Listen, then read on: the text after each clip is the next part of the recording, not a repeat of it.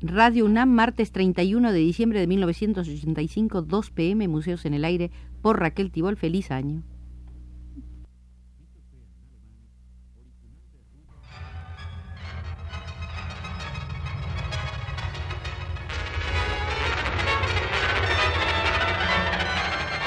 Museos en el Aire.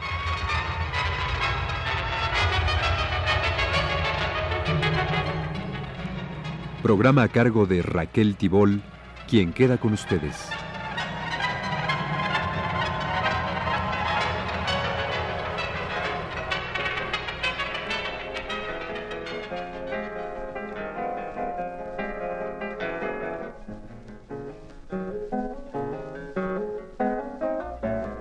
Estimados amigos, terminaremos el año en el Museo de la Danza Mexicana. Esta es la visita número 12 a este interesante y atractivo museo de la danza moderna y contemporánea en México, sobre todo cuando se visitan las salas de la coreógrafa Guillermina Bravo.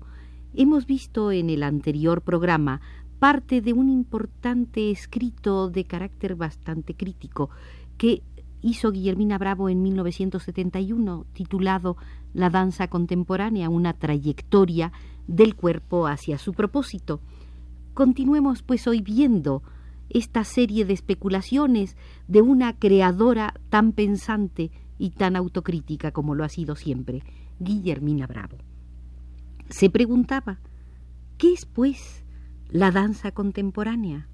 Y se contestaba, es un proceso, un organismo que cambia y se desarrolla mientras lo contemplamos con un propósito artístico general, pero particular, especificado e irrepetible en cada obra que produce, y que para apoyarse en algo, porque partió de cero, tuvo que volver a los orígenes del movimiento animal humano para encontrar por qué primariamente el hombre bailó, qué lo determinó a estructurar un ritmo, a propiciar la lluvia y la maternidad fecundidad a través de una ceremonia.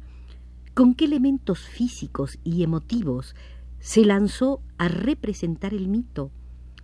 Pero esta vuelta a la barbarie no fue con el fin de imitar, sino de asimilar para poder transformar después, y con la indagación empezó la danza a remover en el cuerpo funciones olvidadas, proscritas, movimientos que el esteta de la etapa civilización había calificado como feos, antisociales, amorales, movimientos pertenecientes a emociones e impulsos del reino animal que nuestra sociedad mineralizada había descartado como posibilidad artística.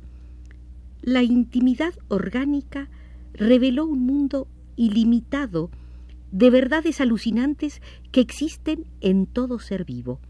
Lo mismo en la lombriz que en el hombre asiático o el pigmeo, en el chacmol que en Krishna, en el saurio que en un campesino griego o un millonario de Wall Street. Bueno, puede que él ya no. Pero sí en la sacerdotisa, el samurái, el chango, el hombre blanco o el negro. Primer paso del proceso.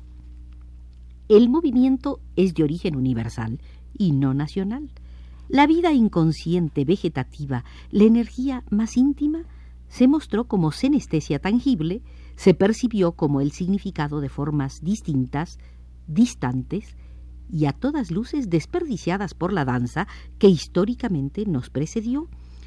La revelación surgida de este proceso hace de la danza contemporánea, por naturaleza, una corriente artística de carácter subversivo, y definía Guillermina Bravo, su versión, versión original, lo que antecede a una versión deformada.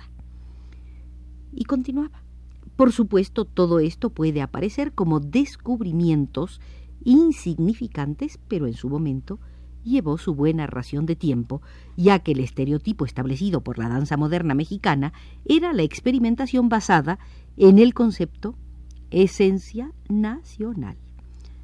A este momento de derrumbe de valores siguió el imperativo de superar la etapa nacionalista representada por el deber patriótico y la doctrina y sustituirla por la expresión del placer de moverse y su complementario, la necesidad de trascender. Con esta palabra, la trascendencia, aparece el segundo paso del proceso. Cualquiera que sea su actividad y profesión, dice Octavio Paz, citado por Guillermina Bravo, cualquiera sea su actividad y profesión, artista o artesano, el hombre transforma la materia prima, colores, piedras, metales, palabras. La operación transmutadora consiste en lo siguiente. Los materiales abandonan el mundo ciego de la naturaleza para ingresar en el de las obras, es decir, en el de las significaciones. ¿Qué ocurre entonces con la materia piedra empleada por el hombre para esculpir una estatua y construir una escalera? Aunque la piedra de la estatua no sea distinta a la de la escalera y ambas estén referidas a un mismo sistema de significaciones, por ejemplo, las dos forman parte de una iglesia medieval, la transformación que la piedra ha sufrido en la escultura es de naturaleza diversa a la que la convirtió en escalera. Hasta aquí la cita de Octavio Paz hecha por Guillermina Bravo.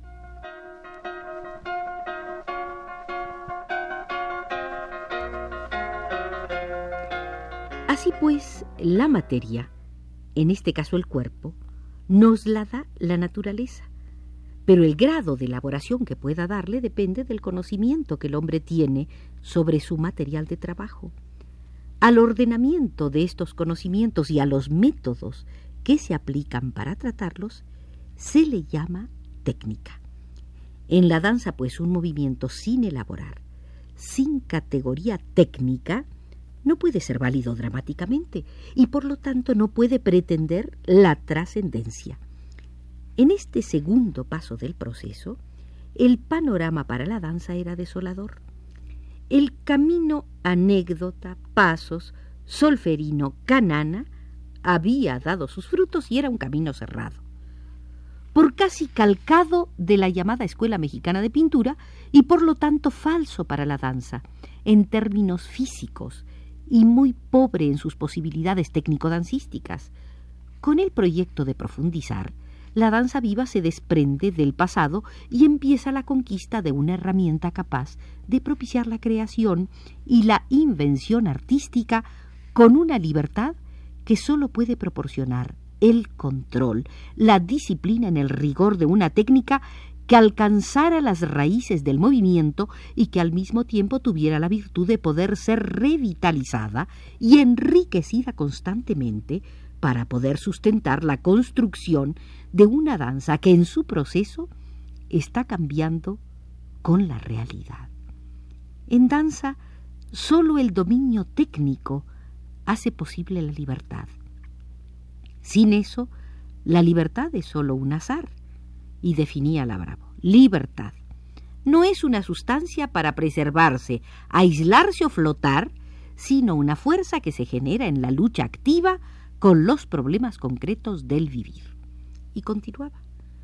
Con el advenimiento de la técnica física se plantea el conocimiento de las estructuras, que lo mismo conducen a la danza, a las entrañas mágicas de los códices que al cine de imagen, al cine-cine, a la poesía, a los materiales de la nueva música, que al estudio de las arañas. Una fórmula de estructura puede verse en el tejido que hace la araña común.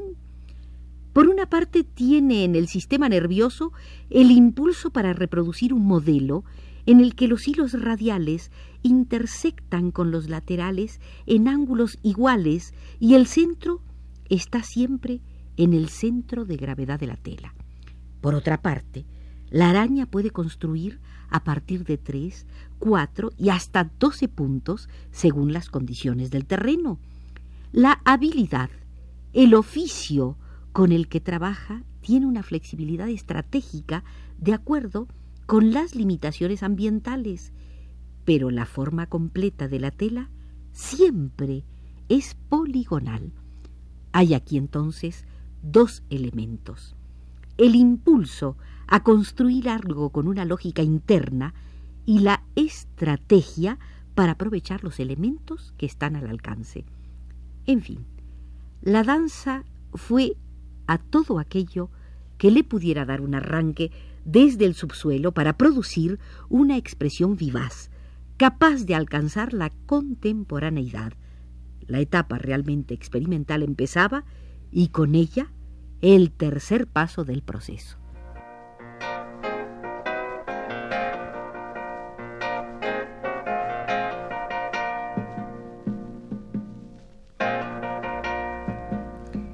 Quiero, decía Guillermina Bravo, que esto se entienda claramente, pues la palabra experimentación ha estado encubriendo en todo el arte contemporáneo, no solo en la danza, toda clase de falacias, de extravagancias, de poses a la moda, o sea, de ineptitud creadora. El plantear una experimentación implica el conocimiento profundo de los materiales que se van a utilizar, permitiéndoles un desarrollo propio, del cual, eso sí, no puede anticiparse el resultado, pero es sólo el resultado de la experimentación a lo que puede llamársele obra artística.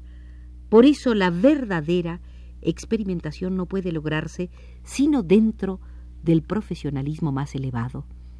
Los bailarines y coreógrafos contemporáneos debemos insistir en la experimentación, decía Guillermina Bravo, pero no para presentar algo interesante o raro o indescifrable, sino para llegar a verdaderos encuentros y resultados lúcidos. Para que esto llegara a ocurrir en el seno de los bailarines como individuos, de los coreógrafos como individuos y de los grupos como comunas espirituales, se ha llevado una buena ración de tiempo, tiempo utilizado en el cambio de alimentación y tiempo para digerir, tiempo para la producción que hoy ya se manifiesta al mismo tiempo como experimentación, encuentro y resultado. Mientras tanto, allá arriba, en los círculos oficiales, los representantes del Estado en materia artística y la crítica ocasional a ese tiempo tesoro, a ese tiempo generador que le han llamado crisis, con el tono del que habla de decadencia. El apoyo estatal se redujo. Ha sido y es precario por no dejar. Nos da para comer, pero no se ha atrevido hasta la fecha a proporcionarnos los medios de que Miguel Covarrubia se valió para impulsar la experimentación, ese Miguel de Aguilev. Hasta hoy no ha habido un funcionario después de Miguel, afirmaba Guillermina Bravo, que haya tenido el gusto, la convicción y sobre todo la pasión que él tuvo por lo que estaba manejando, pasión que lo llevó a promover, a sacudir los bolsillos de la oficialidad y de la burguesía, y a quien jamás se le ocurrió ni recuperar, ni retroceder, ni claudicar.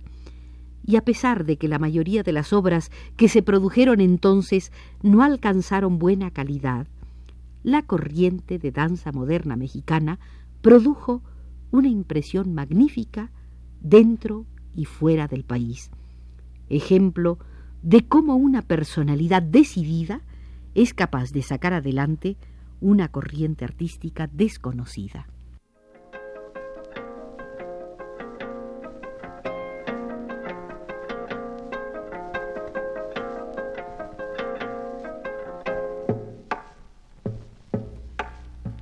Termina así, estimados amigos, la visita número 12 al Museo de la Danza Moderna y Contemporánea en México, donde estamos viendo un importante escrito de Guillermina Bravo referido a la danza contemporánea, una trayectoria del cuerpo hacia su propósito. Los invito para que una vez más volvamos el próximo martes a este tema tan apasionante. Hoy nos condujo desde los controles el querido amigo Arturo Garro.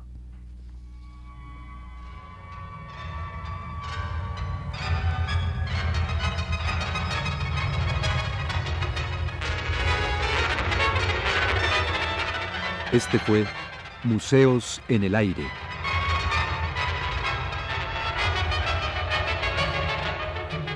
El programa de Raquel Tibol que se transmite todos los martes a las 14 horas.